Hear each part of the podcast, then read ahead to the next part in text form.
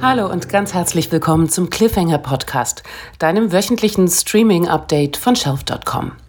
Nach unserer Folge Kino versus Streaming vor einem halben Jahr widmen wir uns heute mal wieder dem Spannungsfeld zwischen großer Leinwand und gemütlicher Couch. Dieses Mal aber unter anderen Vorzeichen. Stichwort Corona-Lockdown. Denn aktuell ist nicht absehbar, wann große und kleine Lichtspielhäuser wieder öffnen können und vor allem, wann sich die Menschen wieder danach fühlen, sich gemeinsam Filme anzuschauen. Dazu sprechen wir mit Philipp Hoffmann, der als Geschäftsführer von Rushlake Media sowohl Filme ins Kino bringt, mit der Streaming-Plattform kinoondemand.com, aber außerdem Kinobetreibern dabei hilft, ein Online-Programm zusammenzustellen und zu Hause verfügbar zu machen. Das ganze Gespräch, das hörst du gleich nach dem Newsüberblick. Später in der Folge erwarten dich dann noch ausgewählte Empfehlungen von unseren Streaming-Expertinnen Arabella und Dobrilla, die sich mal angeschaut haben, welche neuen Indie-Filme aktuell direkt online zum Laien erschienen sind. Ich persönlich bin da schon sehr gespannt. Mein Name ist Lisa und ich führe dich durch die Sendung. Los geht's mit unserem News-Überblick und jeder Menge Gratis-Content. News. Der US-amerikanische Kabelsender HBO ist bekannt für seine aufwendigen Produktionen wie Game of Thrones oder ganz aktuell Westworld. HBO steht wie kaum ein anderer Sender für hochwertige Inhalte. Vor allem die Serien haben in der Vergangenheit wirklich immer wieder neue Standards gesetzt. Man denke nur an Produktionen wie The Sopranos oder The Wire. Diese sind normalerweise nur gegen Gebühr zu sehen. Viele Serien und Filme lassen sich allerdings derzeit kostenlos streamen, denn HBO stellt aktuell rund 500 Stunden Content frei zur Verfügung. Anlass ist die Kampagne Stay Home Box Office, die HBO in Zeiten der Selbstisolation initiiert hat. Das Angebot ist bis Ende April komplett kostenlos nutzbar umfasst zwar nicht den kompletten Katalog von HBO, richtige Kracher wie Succession, Veep oder Big Little Lies sind aber mit dabei. Eigentlich richtet sich das Angebot ja an den nordamerikanischen Markt. Die HBO-Seiten lassen sich aber auch von hier aus ansteuern. Was du dafür brauchst? Na klar, VPN heißt das Schlüsselwort. Auch Netflix stellt Teile des Programms kostenlos zur Verfügung. Einige sehenswerte Dokumentationen stehen auf dem amerikanischen YouTube-Kanal von Netflix bereit. Netflix wendet sich mit dem Angebot konkret an Lehrer und Schüler in Zeiten geschlossener Schulen, um diesen leicht zugängliches Lehrmaterial zu bieten. Derzeit gibt es diese zwar nur mit englischen Untertiteln, bald sollen aber auch schon deutsche Untertitel dazukommen. Zu allen Videos stellt Netflix außerdem Lehrmaterialien bereit, die über die Netflix-Website abrufbar sind. Zu finden sind unter anderem Staffel 1 der Doku-Serie Abstract, The Art of Design über Kunst und Design, Frischer Wind im Kongress, eine Dokumentation über vier angehende US-Politikerinnen, die Naturdoku Our Planet, die Tiere und Landschaften rund um den Globus zeigt und The White Helmets, eine Kurzdoku über Rettungskräfte im Syrienkrieg. Alle Links dazu findest du auch im Feed auf shelf.com. Auch Apple stellt Teile des eigens für Apple TV Plus produzierten Filme und Serien gratis zur Verfügung. Um auf diese zugreifen zu können, benötigt man eine Apple ID und die App für den Streamingdienst des Herstellers. Apple TV Plus ist am 1. November 2019 gestartet, ja, und tut sich hierzulande noch so ein bisschen schwer mit der gewünschten Aufmerksamkeit. Mit Morning Show produzierte man die bislang teuerste Serie aller Zeiten. 300 Millionen Dollar wurden für zwei Staffeln in die Hand genommen. Das Resultat hat mir persönlich unglaublich gut gefallen, da es einen Blick hinter die Kulissen eines täglichen News- und Boulevardsenders gibt. Zu den ausgewählten Produktionen, die jetzt gratis sind, zählen The Elephant Queen, Servant, For All Mankind, Dickinson und Little America. Insbesondere letztgenannte Serie kann ich dir wirklich ans Herz legen. Little America setzt dem oft so hassgetriebenen Migrationsdiskurs positive Geschichten entgegen und erzählt unterhaltsam und klug von Einwanderern in den USA. Netflix hat Disney an der Börse überholt und darf sich jetzt offiziell als wertvollster Medienkonzern der Welt bezeichnen. Ein Paradigmenwechsel ist somit abgeschlossen. Ein Jahrhundert lang bestimmten die großen Hollywood-Studios wie MGM, Warner Brothers, 21st Century Fox, Columbia oder Paramount Pictures und natürlich eben Disney die Szene.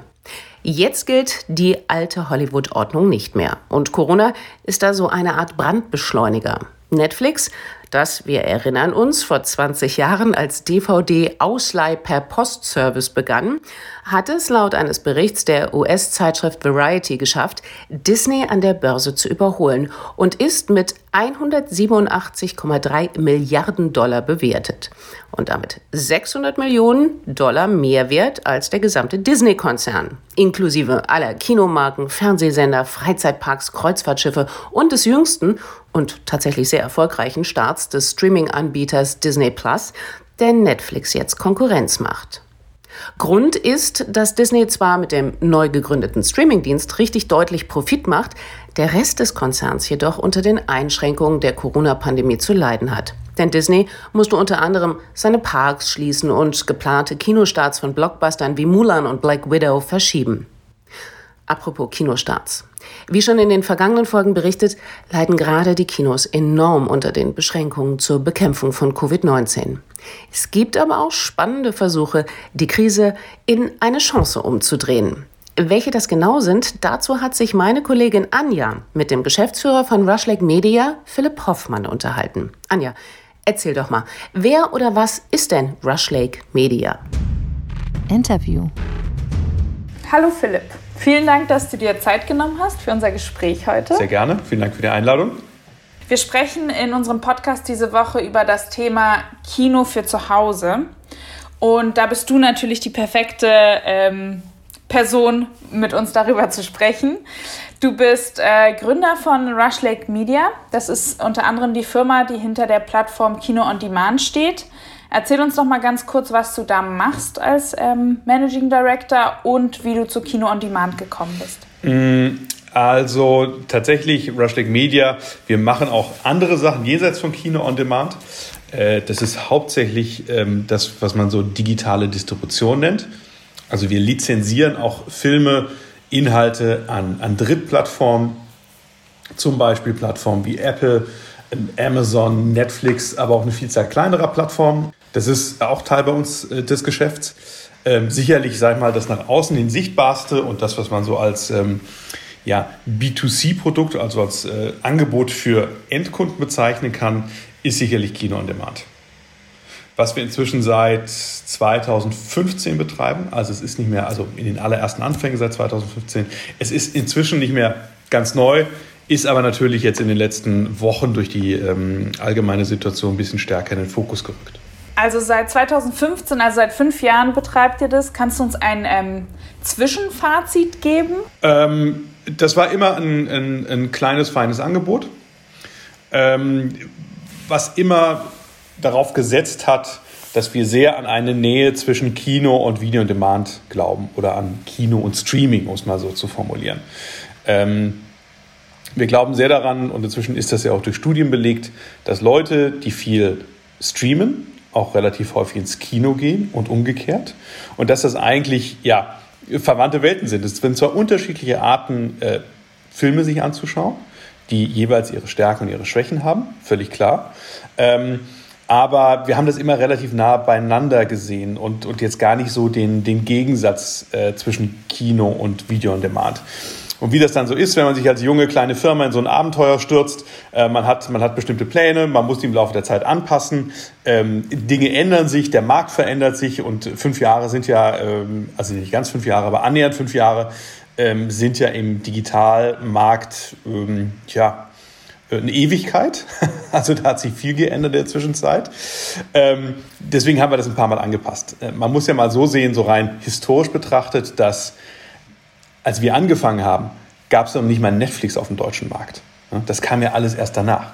Also als, als wir uns auf dieses äh, ähm, Gebiet Streaming gestürzt haben, war das tatsächlich noch insgesamt relativ frisch und in der Breite äh, der Konsumenten da draußen noch gar nicht angekommen. Ähm, lange Rede, kurzer Sinn. Was machen wir mit Kino on Demand?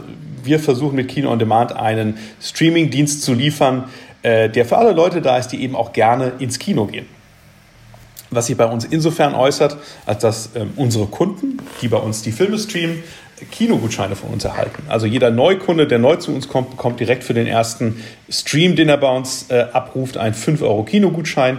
Und dann wiederum einen weiteren 5 Euro Kinogutschein für jeden äh, 10, äh, 5., 10., 15. und so weiter Abruf. Und als Nutzer kann ich mir ähm, aus über 700 Kinos inzwischen aussuchen, für welches Kino, in das ich gerne gehe, was bei mir in der Nähe ist, eben einen, äh, einen Gutschein bekomme, den ich dann eben dort ähm, wieder einlösen kann. Geht natürlich bekanntermaßen im Moment nicht, aber logischerweise, sobald die Kinos wieder offen sind. Mhm. Ja. Du hast ja gerade schon gesagt, dass ähm, Studien sagen, dass Streamer häufiger ins Kino gehen als Nicht-Streamer. Ähm, das heißt, Streaming und Kino kann deiner Meinung nach sehr gut koexistieren. Auf jeden Fall. Ich sehe da wirklich keinen kein Gegensatz als solchen. Wie sieht es denn aktuell bei euch aus? Also kannst du uns ein Gefühl dazu geben, wie viele Nutzer ihr habt und wie viele Filme über euch gestreamt werden?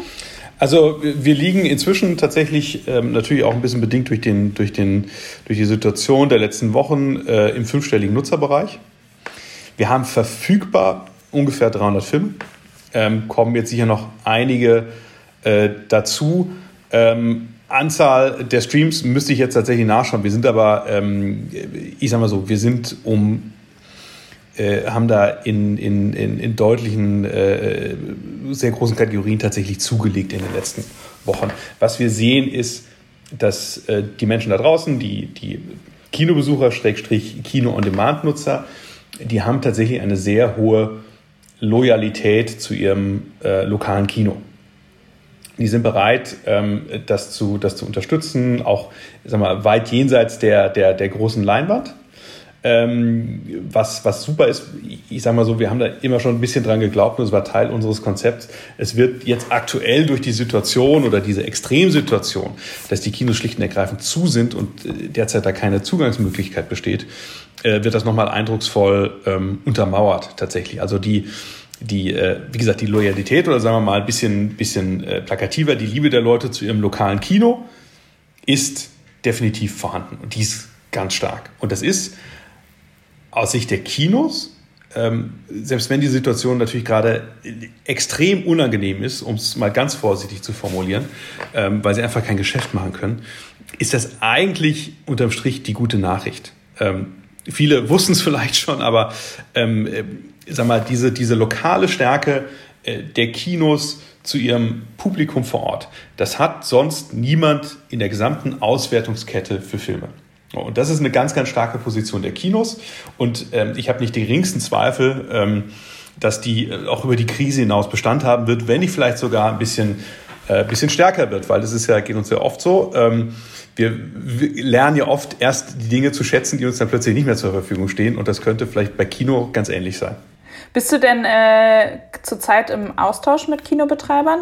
Ja, ja, mehr denn je. Also ähm, ähm das mache jetzt nicht ich allein. Wir sind ja ein kleines Team hier und diverse Kollegen sind da im äh, Austausch mit äh, Kinobetreibern und das ist natürlich gerade nochmal sehr ähm, intensiviert durch die Situation. Diese ähm, Kinogutscheine, die du gerade angesprochen hast, die ja jeder ähm, Kunde bei euch beim ersten Film und danach, danach ab jeden fünften bekommt. Genau, ja. ähm, damit unterstützt ihr direkt die Kinos oder wie läuft die, ähm, wie läuft das bei euch? Genau. Ähm, das ist so, dass ähm, wir diese Gutscheine finanzieren und ähm, also das ist kein Rabatt, den die Kinos an der Kasse gewähren. Natürlich als Kunde, wenn ich einen Gutschein habe, gehe ins Kino, kaufe mein Ticket an der Kasse, äh, dann erhalte ich da ähm, einen 5 Euro Rabatt und zahle zum Beispiel ähm, 5 Euro statt 10 Euro fürs, fürs Kinoticket. Aber wir bezahlen quasi diesen Rabatt. Also das ist nichts, was das, was das Kino ähm, rabattiert, sondern wir rechnen das mit den Kinos ab. Das heißt, wir geben unseren Nutzern einen direkten Anreiz, wieder ins Kino zu gehen ähm, ganz unmittelbar. Sie haben ja, wenn man die Durchschnittspreise beachtet, eigentlich mehr als das halbe Ticket in der Hand. Ähm, es kostet die Kinos aber nichts. Weder die Teilnahme noch müssen sie für die Gutscheine bezahlen, sondern das, das machen wir, das finanzieren wir aus unseren Abrufen. Deiner Erfahrung nach gibt es Filme, die eher im Kino geschaut werden und Filme, die eher zu Hause geschaut werden? Mmh, gibt es Filme, die eher im Kino geschaut werden? Also ähm, ich sag mal, die ganz einfache Antwort darauf ist die, nur ein, ein Film, der im Kino lief, ist auch ein Kinofilm. Also ähm, es gibt ja so die berühmten äh, Direct-to-DVD früher oder Direct-to-VOD heute. Ähm, das können im Zweifel äh, natürlich gute Filme sein, aber es sind per se keine, keine Kinofilme. Ähm, das ist ja auch keine Entscheidung, die per se uns obliegt, sondern den jeweiligen Verleihern oder Vertriebsfirmen, die sagen, okay, äh, das ist ein Film, den versuchen oder wollen wir ins Kino bringen, weil wir glauben, äh, dass er in diesem im mehrfachen Sinne kinotauglich ist, also dort ein Publikum erreichen kann. Oder ähm, wir, wir, ähm, äh, wir bringen eben was direkt in den digitalen Markt. Ähm, ist ja auch gerade wieder eine ganz aktuelle Debatte eben aufgrund der Situation. Es gibt ja einige Studios, die Filme direkt äh, digital auswerten. Ähm, und auch wir haben ja äh, eben seit einigen Wochen so eine Kategorie, die, heißen, die heißt äh, Deutschlandpremiere. Äh, das sind Filme, überwiegend Dokumentarfilme, ähm, die uns von Verleihern zur Verfügung gestellt werden, die dieser Tage in diesen Wochen eigentlich im Kino gestartet wären, aber es aufgrund der, äh, der Situation natürlich nicht können. Und äh, diese Filme bieten wir digital an zu einem, zu einem deutlich höheren Preis. Das sind mindestens 10 Euro. Und da haben wir noch das etwas andere Modell, dass ähm, die Kinos daraus einen direkten Anteil erhalten, der so über die Verleiher ähm, ausgeschüttet wird. Aber da ist der Preis so gestaltet, dass die Kinos tatsächlich aus den jeweiligen ähm, Einnahmen, die da generiert werden, auch einen Anteil erhalten. Das heißt, das sind Filme, die können aus bekannten Gründen leider nicht im Kino stattfinden. Wir ermöglichen aber eine Auswertung trotzdem, an der die Kinos direkt partizipieren, ähm, damit die Kinos, äh, Entschuldigung, damit die Filme jetzt nicht untergehen oder trotzdem ähm, gezeigt werden können. Weil man muss ja sehen, da haben ja die Verleiher oft schon viel in Marketing investiert und äh, äh da sind schon Kampagnen gelaufen und dann wäre das völlig in die, äh, äh, ja, in die, in die Grütze gelaufen, wären die Filme dann schlicht nicht zugänglich. Ähm, ich glaube, noch ein Satz dazu, die Besonderheit bei uns ist die, dass ja bei uns jeder Abruf auf der Plattform ähm, an ein Kino gebunden ist.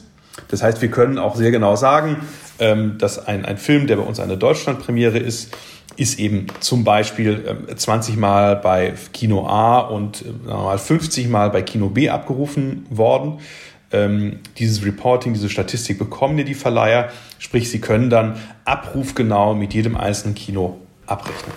Hast du denn jetzt das Gefühl, dass durch die Krise die Verhandlungen mit Filmverleihen ähm, anders sind oder anders laufen, einfacher vielleicht laufen für den digitalen Start? Ich sag mal so, wir kommen sicherlich vereinzelt besser ins Gespräch. Ähm, klar, jeder Verleiher, jeder Rechteinhaber hat jetzt äh, schlicht das Problem, das haben wir in anderer Funktion auch, dass man sich fragen muss, wo, wo gehen die Filme jetzt hin äh, aufgrund der Situation.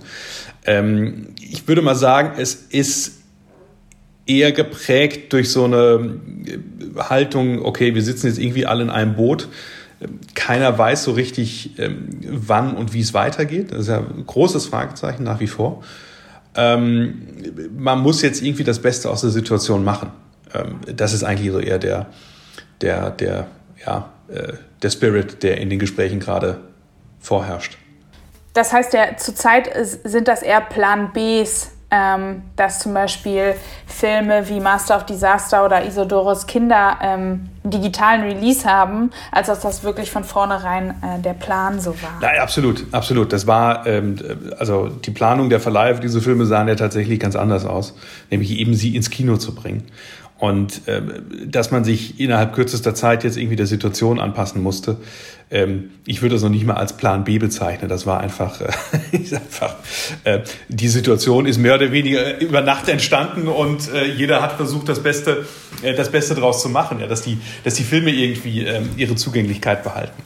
Ähm, äh, das ja, wie soll ich sagen, das hat sicherlich von allen Beteiligten äh, extrem schnelles Umdenken erfordert. Weil es war, es, es, es, es, gab, also es gab ja noch nicht mal eine, eine das war ja nicht mal als Theorie in der Schublade. Ja? So eine Herausbringungsweise. Merkst du da denn schon eine Änderung? Also war es am Anfang noch schwieriger und jetzt mittlerweile sind die Leute so, okay, wir machen digitalen Release und das wird auch gut? Ähm, oder ist es noch zu früh zu sagen, dass da überhaupt ein, was sich was geändert hat in, den, in dem Vorhaben? Also das ist nach wie vor ein sehr kontroverses Thema. Also ähm, in der Branche wird das ja nach wie vor sehr sehr heiß diskutiert. Ähm, also die, äh, die, den Ansatz, dass man einen Film äh, gleichzeitig äh, ins Kino und auf Video on Demand herausbringt. beziehungsweise gerade weil Kino schlicht nicht stattfindet, nur auf Video on Demand herausbringt. Ähm, ich würde mal sagen, das eine, ich vereinfache jetzt ein bisschen, das eine Lager in der Branche findet das total okay und sinnvoll. Das andere Lager lehnt das aus tiefster Überzeugung nach wie vor vehement ab. Ähm, also da gibt es nach wie vor viele Stimmen, ähm, um das mal betont neutral wiederzugeben, äh, die nach wie vor ähm, auf der Position sind zu sagen, nein, Kino findet nur im Kino statt. Ähm, es darf kein, kein gleichzeitiges ähm, Kino und Video on Demand geben, weil dann das Kino leiden würde. Dann würde das Kino als Abspielort mindestens stark geschädigt, wenn nicht sogar zerstört. Ähm, und ohne Kino kein Kinofilm. So. Und alles, was in diese Richtung geht, ist, ist, ist grundsätzlich zu unterlassen.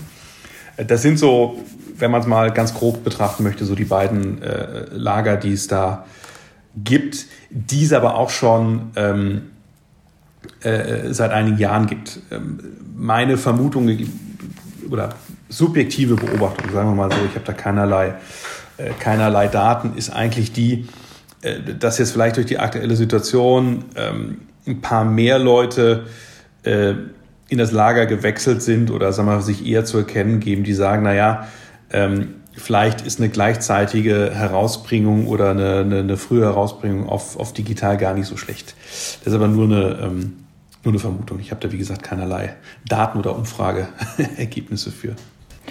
Wie, was meinst du, wie wird sich ähm, der große Erfolg von Streaming-Plattformen während der Krise gerade auf ähm, die bisherigen Strukturen auswirken? Also zum Beispiel auf die Exklusivität der Kinoauswertung? Ich glaube, und das ist eine reine, reine Vermutung, ich glaube, es wird erstmal sich äh, auf diese spezielle Frage nicht allzu sehr auswirken. Man muss ja dazu sagen, dass in Deutschland ähm, äh, die Frage der Auswertungsfenster äh, einerseits natürlich so eine Art äh, Branchenvereinbarung ist, also man, man hält sich daran, äh, in doch einigen Fällen aber tatsächlich auch ähm, gesetzlich verfasst ist. Also im Filmförderungsgesetz gibt es ja, gibt's eine klare Regelung zu Auswertungsfenstern ähm, und Sperrfristen. Ähm, und ein, ein erheblicher Teil der Filme, die in Deutschland ins Kino kommen und eben aus Deutschland heraus äh, insbesondere FFA gefördert sind, das ist die Filmförderungsanstalt des Bundes, äh, die unterliegen dieser gesetzlichen Frist. Und es ist, wie gesagt, ein Gesetz, keine Verordnung oder dergleichen. Das heißt, ein Gesetz müsste man erstmal ändern. Das ist ein relativ langwieriger Prozess.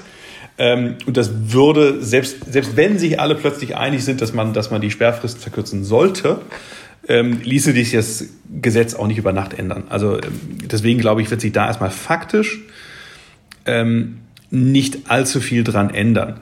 Ähm, ich glaube, die andere spannende Frage ist der, der sonstigen ähm, Branchenstrukturen. Und das ist, glaube ich, ähm, momentan noch völlig unabsehbar. es wäre ja grundsätzlich zu wünschen, dass, dass jedes Kino aufgrund von, von Unterstützung und äh, Hilfsmaßnahmen äh, durch diese Krise irgendwie durchkommt. Vor allen Dingen, weil es ja noch gar keine Perspektive gibt, wann sie wieder öffnen können. Ich befürchte, die Realität wird wahrscheinlich so sein, dass das aber nicht allen gelingt am Ende des Tages. Genauso vielleicht einigen anderen ähm, Branchenteilnehmern. Also wie diese, ähm, wie diese Strukturen sich verändern, glaube ich, kann momentan noch keiner absehen.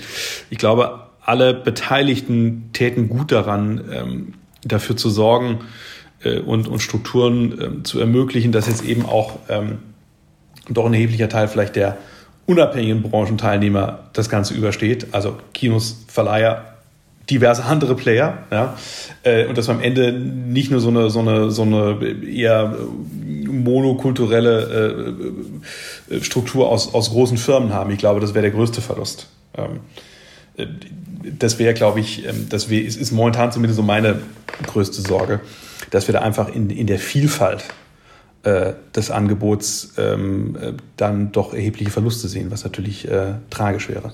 Ihr überlegt ja wahrscheinlich auch, ähm, wie das nach der Krise für euch aussehen wird, ähm, weil du ja gesagt hast, die ähm, Zahlen sind jetzt ähm, durch die Krise super schnell gestiegen. Ähm, wie ihr daran arbeiten könnt, dass die nach, also sobald Kinos wieder öffnen und hoffentlich auch viele das überstanden haben, die Krise, was das für euch bedeutet und wie ihr euch da weiter oder mitentwickeln könnt. Die, die Frage stellen wir uns, wir können sie ehrlicherweise natürlich nicht, ähm, nicht mit, mit absoluter Sicherheit ähm, beantworten. Ähm, wir sehen in unseren Zahlen tatsächlich, dass auch jetzt durch, den, durch die, die, die vielen Neukunden, die jetzt durch die äh, letzten Wochen ähm, bei uns hinzugekommen sind, ähm, da sind sehr, sehr viele wiederkehrende Kunden. Also unsere, wie man so schön sagt, äh, Customer Retention, also die Kundentreue als Kennzahl, äh, die ist wirklich sehr, sehr zufriedenstellend. Also die Leute gucken auch nicht nur den ersten, sondern den zweiten, dritten, vierten, fünften und so weiter Film.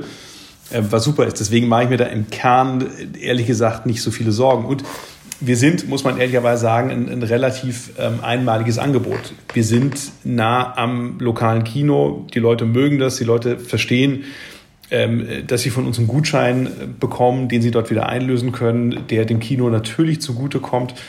Ähm, das ist ja auch eine Qualität, die jetzt plötzlich mit der, mit der, ähm, mit dem hoffentlich baldigen Ende der Krise nicht verschwindet. Also ähm, ich gehe mal davon aus, dass wir auf dem Niveau, auf dem wir gerade sind, auch weitermachen können und versuchen es natürlich als Firma auch weiter zu, äh, zu entwickeln, den, den, den Service weiter auszubauen, uns auch neue ähm, Angebote, neue Features zu überlegen, mit denen wir dann ähm, äh, die Kunden auch weiter halten, ähm, natürlich weiter Neukunden gewinnen, äh, das Programm abwechslungsreich gestalten können. Ähm, deswegen, wie gesagt, bin ich da jetzt ehrlich gesagt nicht so arg pessimistisch, wie es äh, nach der Krise bei uns weitergeht. Ähm, noch eine kurze Frage. Wie ähm, gestaltet ihr euren Content? Also wie werden die Filme gewählt? Ähm, wie lange sind sie verfügbar? Also wie lange sie verfügbar sind, hängt im Zweifel von der Lizenzvereinbarung mit dem Verleiher ab. Ähm, die sagen, okay, das ist ein Film A, den könnt ihr jetzt für die nächsten sechs Monate, ein Jahr, was auch immer, ähm, auf der Plattform haben. Ähm, das, ist, ähm, das ist eine Einzelfallfrage. Wir versuchen die Filme natürlich so lange wie möglich anzubieten. Da gibt es jetzt auch keine künstliche Verknappung bei uns. Ähm, wir sehen natürlich einerseits, ähm, was gut läuft bei uns. Momentan muss man ehrlicherweise sagen, auch eher sag mal, die, die leichtere Unterhaltung. Also ähm, so die ganz äh, bleischweren Themen wollen sich, glaube ich, viele Leute gerade nicht so richtig angucken. Wir haben es sowieso generell schwer, ist klar, aber gerade vielleicht nochmal besonders. Äh, trotzdem versuchen wir, und ich denke, das, das gelingt uns ganz gut, wenn man die Auswahl anschaut, natürlich eine gewisse Bandbreite an Themen, äh, Genres und Schwerpunkten zu haben. Ähm, wir versuchen, äh, das lässt sich jetzt gar nicht so an, an, an so einer Checkliste an Kriterien irgendwie ähm, nachvollziehen, sondern wir versuchen einfach in der Qualität der Filme ein gewisses ähm, Anspruch zu haben. Natürlich einerseits recht populäre Filme, die gut im Kino gelaufen sind, die viele Leute kennen. Andererseits aber auch ganz gezielt so die ähm, vielleicht etwas nischigeren Filme zu finden, die vielleicht nicht jeder auf Anhieb kennt, vielleicht auch sowas wie eine Neuentdeckung sein können und da einfach ein äh, einen interessanten äh, Mix zu machen. Wir sind da äh, tatsächlich sehr redaktionell gesteuert, also diese Überlegung oder die Entscheidung, was man auf der Plattform ist, treffen, äh, trifft das Team hier. Das ist nicht algorithmusbasiert bei uns, ja, sozusagen denken, ah, okay, äh, das ist ein ja. Film, der könnte uns nochmal 23,75 Prozent Neukunden gewinnen. Ähm, das ist, äh, sag ich mal, unsere persönliche Entscheidung, was wir glauben, dem, dem, dem Service gut tut. Und das kann, wie gesagt, das können Filme einerseits von Verleihern sein. Wir werden aber auch sehr viel von Filmemachern direkt angeschrieben, deren Filme vielleicht mal irgendwo im Kino gelaufen sind oder jetzt gelaufen wären, ähm, die keinen Platz dafür haben. Äh, ich sage nicht, dass wir das alles immer machen, aber wir schauen uns sowas immer gerne an, um dann zu sagen, okay, das, wir glauben, das äh, passt zu uns, dafür interessieren sich unsere Nutzer oder das ist vielleicht jetzt so nicht so unser Tango. Ne? Gucken die Leute sich bei uns vielleicht eher nicht an. Ähm, hast du denn für uns gerade einen Tipp oder einen Lieblingsfilm, der zurzeit bei euch auf der Plattform ja, läuft? Also, ähm, wenn Leute nicht wissen, was sie schauen sollen, ich kann da nur äh, Supermodo empfehlen. Ich meine, das können jetzt die Hörer des Podcasts nicht sehen, aber du siehst das äh, Plakat, was hinter mir an der, ähm, äh, an der genau. Wand hängt. Äh, Supermodo ist ein, äh, eine kenianisch-deutsche Koproduktion. Ähm, Produziert von Tom Tückwer, den kennt vielleicht äh, viele Hörer als ähm, Regisseur, zuletzt äh, Babylon Berlin, ganz äh, große, tolle, erfolgreiche Serie. Und ähm, er hat diesen Film produziert, ähm, geht um ein junges Mädchen in äh, Kenia, die tatsächlich leider äh, sterben wird an Krebs. Aber dein größter Wunsch ist es, ähm, ein Superheld zu sein. Und ihr ganzes Dorf ähm, versammelt sich und arbeitet daran, ihr diesen letzten Wunsch äh, zu erfüllen. Äh, das hört sich erstmal ganz tragisch an, ist aber wirklich ein, ein herzerwärmender, ganz toller Kinderfilm für äh, den aber auch Erwachsene ganz äh, problemlos schauen können. Das ist jetzt äh, keine reine Kinderunterhaltung zum Lachen, zum Weinen. Also ähm, wenn man ein tolles, emotionales Filmerlebnis sucht, dann kann ich diesen Film wirklich sehr ans Herz legen. Der ist weltweit auf hunderten Festivals gelaufen. Ich glaube, allein in Deutschland war er auf, auf 30 Festivals, hat wirklich, ich äh, müsste es jetzt wirklich nachschauen und zählen, aber Dutzende Preise gewonnen. Also äh, absoluter Tipp, leider ein bisschen Geheimtipp, aber den kann ich wirklich allen wärmstens ans Herz legen. Super. Ähm, schauen wir uns doch auch direkt mal an. Ja, gerne. Sehr gut. Vielen Dank für deinen Input. Ähm, es war super spannend. Ähm, ich wünsche euch weiterhin äh, viel Erfolg. Vielen Dank. Und vielen Dank für deine Zeit und äh, wir freuen uns auf den Tipp und ähm, ja, sehen uns auf der Seite. Genau, viel, viel Spaß beim Streamen auf Kino on Demand. Vielen Dank für die Einladung. Und ja, hat mich äh, auch gefreut, hat Spaß gemacht. Danke sehr. Streaming-Tipps. Dank dir, Anja, für das Interview. Natürlich betrifft die aktuelle Corona-Krise nicht nur die Kinos selbst, sondern auch die Filmverleihe. Verschobene Kinostarts, die bedeuten auch für sie einen erheblichen finanziellen Verlust, denn meistens wurde ja die Werbetrommel für die betroffenen Filme bereits gerührt, also viel Geld in Spots, Plakate, Anzeigen und so weiter investiert. Ja, und das gerät nun alles wieder in Vergessenheit. Gerade für kleinere Spartenverleihe droht das Verschieben der Kinostarts zum Verhängnis zu werden. Wenn im Herbst alle Starts dann gleichzeitig nachgeholt werden, ist die Gefahr, im weiten Angebot unterzugehen, natürlich besonders groß. Meine Kolleginnen Dobrilla und Arabella, die stellen dir zwei Verleihe vor, die sich daher andere Lösungen überlegt haben. Der Nürnberger Filmverleih Grandfilm und die Berliner Edition Salzgeber. Los geht's mit unseren Streaming-Tipps. Es ist, wie du beschrieben hast, Lisa. Nicht nur die Kinos leiden, natürlich sind auch die Filmverleihe selbst vom momentanen Corona-Lockdown finanziell betroffen.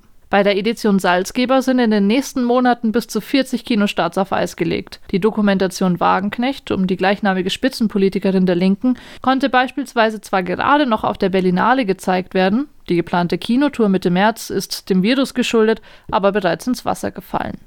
Der Berliner Filmverleih Edition Salzgeber steht übrigens seit jeher für mutiges Kino abseits des Mainstreams.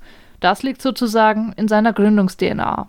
Denn der Verleih wurde von Manfred Salzgeber 1985 genau für diesen Zweck ins Leben gerufen. Filme zeigen, an die sich sonst keiner heranwagt. Seitdem hat sich die Edition Salzgeber zur allerersten Anlaufstelle für LGBT-Filme in Deutschland entwickelt aber auch Filme ohne explizit schwul-lesbische Thematik, wie das Drama Freistadt, das Musikfilmprojekt PJ Harvey, A Dog Called Money oder die bereits genannte Wagenknecht-Doku finden sich im Programm.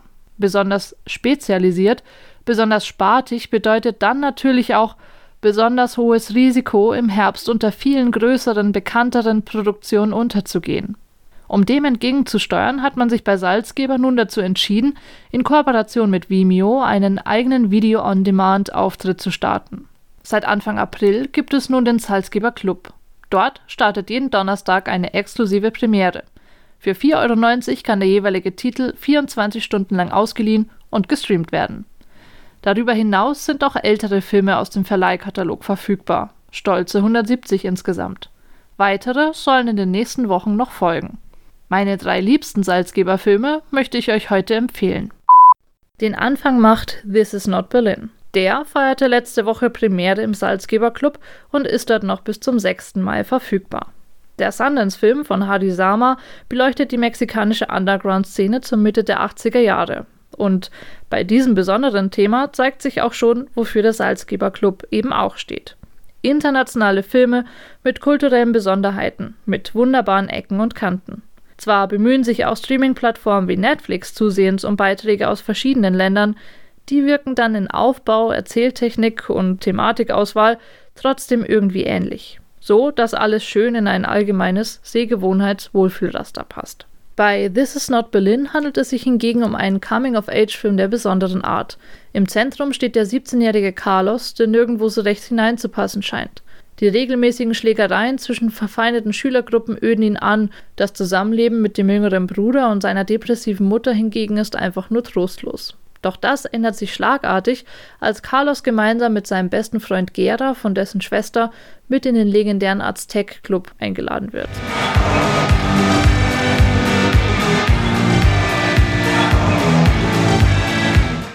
Zwischen Synthesizer, Gothic-Kluft und Fetischstress finden die beiden ein neues spirituelles Zuhause. Das gilt vor allem für den besagten Carlos, der sich mit immer neuen technischen Spielereien, die er für Ritas Band entwirft, bald unentbehrlich macht. Es wird mit Drogen experimentiert und auch sexuell ordentlich über die Stränge geschlagen. Das Ergebnis ist ein atmosphärisches Filmdrama, das dank wunderbar szeniger Musik und garniert mit herrlich prätentiöser Teenie-Performance-Kunst noch länger im Gedächtnis bleibt. Weniger hedonistisch geht es in meinem zweiten Salzgeber-Tipp zu. Ich hasse melancholische Mädchen.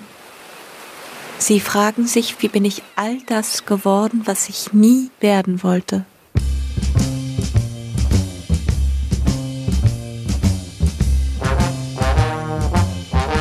Worauf wartest du? Ich warte auf das Ende des Kapitalismus. Da warte ich mit. Kann ich das noch einmal happy haben? Oder bist du nicht happy? Nein, die titelgebende Protagonistin, das melancholische Mädchen, ist nicht happy. Muss es aber irgendwie sein, denkt es, weil junge Frau, weil lässt sich irgendwie besser verkaufen. Ich weiß, es ist eine gern zitierte Floskel, aber wenn sie wirklich mal zutrifft, muss man sie auch bemühen dürfen. Dieser Film ist anders. Das beginnt schon mit dem Aufbau. Die Spielzeit von nur 80 Minuten wird in 14 kurze Episoden unterteilt, die ausgefallene Titel wie Feminismus zu verkaufen, posterotische Zeiten oder die Sehnsucht nach Religion an entzauberten Orten tragen. Verbunden sind sie nur durch die Tatsache, dass das melancholische Mädchen, das sich übrigens auf der Suche nach einer Bleibe befindet, im Fokus steht. Dabei werden in jedem Abschnitt Kuriositäten unseres Zusammenlebens in einer auf Marktverwertbarkeit getrimmten Gesellschaft in den Blick genommen, wie Feminismus als Verkaufstaktik oder Liebe in Zeiten von Tinder-esker Unverbindlichkeit zum Beispiel.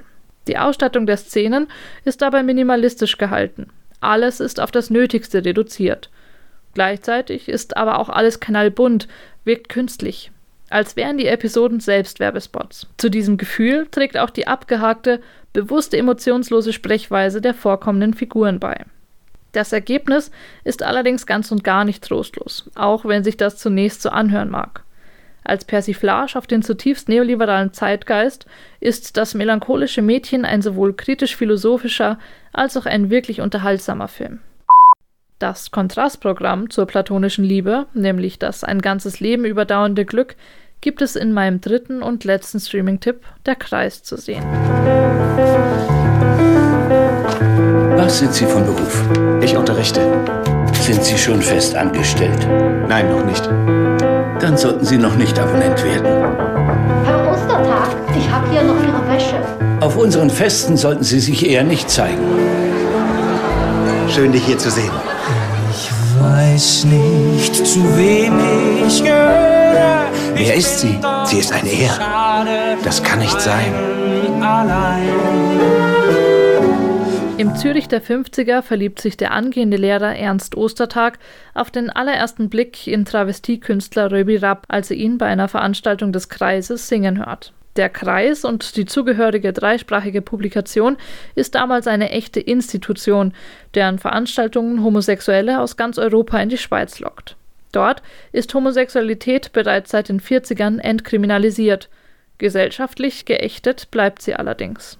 Die Polizei nimmt Razzien an Orten vor, die als Schwulentreffs bekannt sind und ist dabei nicht gerade zimperlich. Regisseur Stefan Haupt gelingt es aber, beides zu zeigen. Lebensmut und Engagement, aber auch die Verzweiflung, die die gesellschaftliche Ächtung mit sich bringt, die zu Doppelleben und Suiziden führt.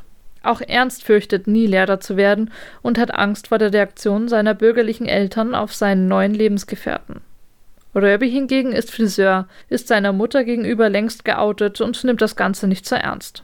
Ihre Lebensgeschichte wird als eine Mischung aus Spielfilm und Dokumentation erzählt, Immer wieder kommentieren die beiden, damals 83-Jährigen, die Spielfilmszenen. Und das wirkt ganz und gar nicht gestelzt, sondern funktioniert erstaunlich gut.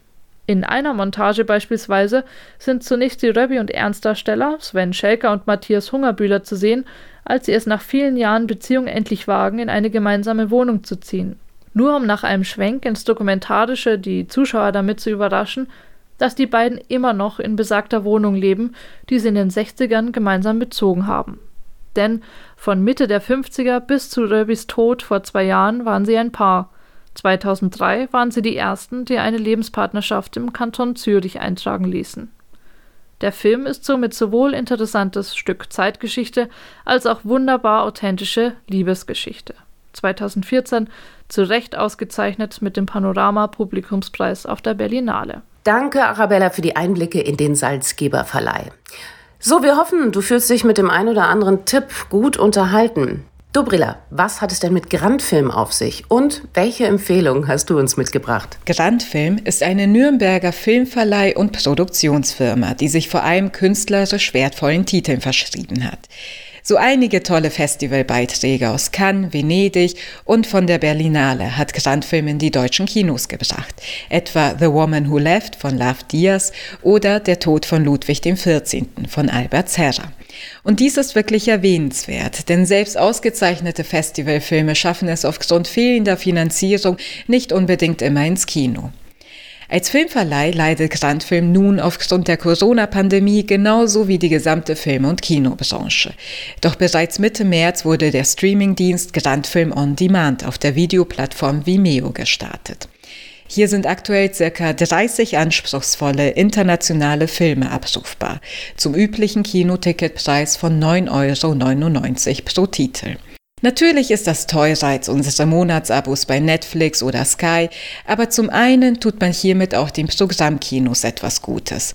Denn die Hälfte der Einnahmen aus dem On-Demand-Service gehen an Independent-Kinos in ganz Deutschland. In Berlin etwa an den Filmrauschpalast und das FSK-Kino. Zum anderen findet man bei Grand Film On Demand einige Filmperlen, die lange im Gedächtnis bleiben. Drei möchte ich euch ganz besonders ans Herz legen. Es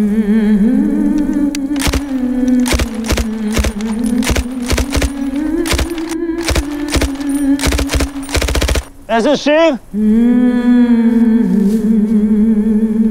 Es ist schön. Je ne veux pas travailler, je ne veux pas déjeuner. Je suis arrivé en France pour fuir Israël. Fuir cet état méchant, obscène, ignorant, idiot, sordide, fétide, grossier, abominable, odieux, lamentable, répugnant, détestable, abruti, étriqué, bas d'esprit, bas de cœur. Den Anfang macht der Sieger des Goldenen Bären bei der letztjährigen Berlinale. Synonyme, ein Drama des israelischen Regisseurs Nadav Lapid. Im Zentrum steht ein rätselhafter, mitunter nervtötender Protagonist. Joaf ist ein junger Israeli, der seine Herkunft gänzlich ablegen und ein neues Leben als Franzose in Paris beginnen will. Was witzig anfängt, wird bald absurd. Aber in dieser Absurdität mischt sich nach und nach bitterer, besorgniserregender Ernst. Spätestens wenn Joaf seinen neuen Pariser Freunden von seinem Wehrdienst in Israel erzählt, beginnt man das Ausmaß seiner Identitätskrise zu begreifen. Synonyme erkundet den Verlust jeglichen Zugehörigkeitsgefühls und zeigt zugleich auf, wie seltsam überhaupt das Konzept einer nationalen Identität heutzutage anmutet.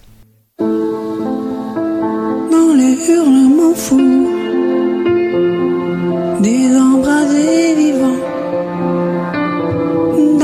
les hurlements fous.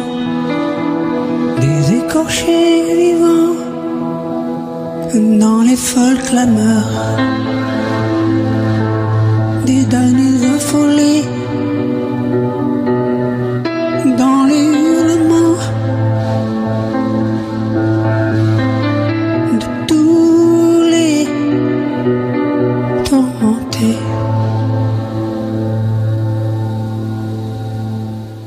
Diese traurigen Chansonklänge läuten uns in meine nächste Grandfilm-Streaming-Empfehlung. Jeanne d'Arc von Bruno Dumont. Dutzende Male wurde die Geschichte um die einst als Heretikerin verbrannte und später rehabilitierte Jungfrau von Orléans verfilmt, aber noch nie auf so eigenwillige Weise wie hier. In der Rolle von Jeanne sehen wir die gerade mal zehnjährige Lise Leplat Prudhomme. Sie verkörpert ein Mädchen mit Stolz, Prinzipien und einem unverrückbaren Glauben, in den sie sich jegliche Einmischung des übermächtigen Klerus verbittet. Dies hat, wie bekannt ist, üble Folgen für Jeanne. Dumonts Film zeigt uns aber nicht nur das traurige Schicksal dieser Ikone, sondern huldigt zugleich ihrer Prinzipientreue mit einem anmutigen Film, der sich aufs Wesentliche besinnt, den Dialog in den Vordergrund stellt und auf Schlachtszenen verzichtet. Stattdessen bringt an entscheidenden Stellen der französische Singer-Songwriter Christophe das wirklich tragische am Fall Jeanne d'Arc musikalisch auf den Punkt. Und ebenso tragisch ist leider auch die Nachricht, dass Christoph am 16. April aufgrund einer Vorerkrankung in Verbindung mit Covid-19 verstorben ist.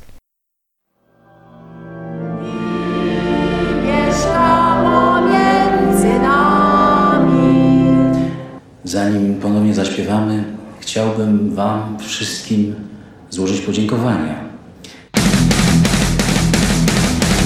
za Waszą pracę, wsparcie i Wasze datki na budowę naszego pomnika Jezusa Chrystusa. Nasz Chrystus będzie jeszcze większy niż ten w Rio de Janeiro. In ein kleines Dorf an der deutsch-polnischen Grenze führt uns schließlich die Maske, ein Film der polnischen Regisseurin Malgorzata Zumowska. In diesem Dorf mangelt es an vielem, Perspektiven, sozialer Fürsorge, Freizeitangeboten. Doch nach Ansicht der Kirche braucht es vor allem eins, eine Christusstatue. Und so wird seit Jahren an der Errichtung dieses gigantischen Glaubensmonuments im Dorf gearbeitet. Unter den Arbeitern ist der junge Jacek, ein langhaariger Heavy Metal-Fan, der von den engstirnigen Dorfbewohnern kaum toleriert wird. Dies kümmert den fröhlichen Jacek wenig. Er ist glücklich mit seiner Freundin Dagmara und träumt von einem Leben in England. Eines Tages hat er bei der Errichtung besagter Christusstatue aber einen äußerst schweren Arbeitsunfall. Wochen später erwacht Jacek aus dem Koma als erster Pole, dem ein komplett neues Gesicht transplantiert wurde. Während Jacek sein neues Gesicht schnell akzeptieren lernt, wird er im Dorf zur persona non grata. Damit demaskiert Zumowska eine Gesellschaft, die sich nach außen hin äußerst christlich gibt, aber es an grundlegendem menschlichen Mitgefühl mangeln lässt. Ein wohl ausgeformtes Gesellschaftsdrama voller bissiger Untertöne, aber auch wirklich großer emotionaler Momente, das ich absolut empfehlen kann. Eins noch. So, das war's mit unserer zweiten Folge zum Thema Kino versus Streaming. Wenn du mehr zu dem Thema wissen möchtest, dann hör doch auch mal in unsere Folge aus dem November 2019 rein. Dort haben wir nämlich mit dem Geschäftsführer der York Kinogruppe und Vorsitzenden der AG Kino, Dr. Christian Breuer, gesprochen und den Indie-Kinobesitzer Matthias Stütz nach seinem Verhältnis zu Netflix und Co. gefragt. Wir freuen uns auf Post von dir. Schreib uns gerne eine Mail, ob du das Kino eigentlich schon genauso vermisst wie wir und vor allen Dingen, wie du nach dem Corona-Lockdown planst, weiter ins Kino zu gehen. Glaubst du, du hast noch Spaß daran, dir Filme mit ganz, ganz vielen Menschen um dich herum anschauen zu wollen? Schreib uns mal deine Meinung. cliffhanger at shelft.com oder auch als Direktnachricht an heyshelft auf Instagram. Mein Name ist Lisa und ich hoffe, wir konnten dich auch heute wieder mit dem ein oder anderen Tipp und Wissenswerten gut unterhalten. Und denk immer dran, du musst nicht alles schauen.